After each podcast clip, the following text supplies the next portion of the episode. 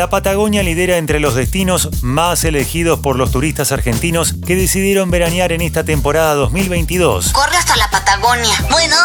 Y la playa de Piedras Coloradas en Río Negro se perfila como una de las opciones a descubrir. Enseguida te cuento todos sus secretos.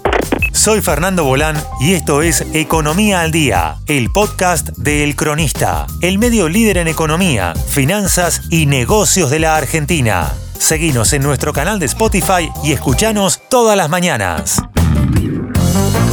Con un color rojizo, único en su región, las rocas de piedras coloradas que sobresalen sobre su amplia extensión datan de hace más de 500 millones de años, es decir, durante el periodo precámbrico.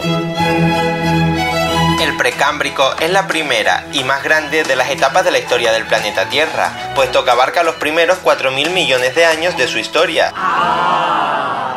Si bien el balneario cuenta con muchas bajadas cerca de la ciudad, con el pasar de los años, Piedras Coloradas se convirtió en una excelente alternativa para descansar a tan solo 5 kilómetros de las grutas. El color rojizo se lo da la presencia de feldespato en su composición. El feldespato es un mineral no ferroso que representa el 60% de la corteza terrestre. Además, por esta zona se pueden encontrar fácilmente fósiles y ostras petrificadas provenientes del mismo periodo geológico. En el lugar predominan las playas amplias y poco profundas. Además, la presencia de los médanos hace posible la práctica de sandboard, surfear en la arena, mediante el alquiler de las tablas que se puede hacer en el lugar.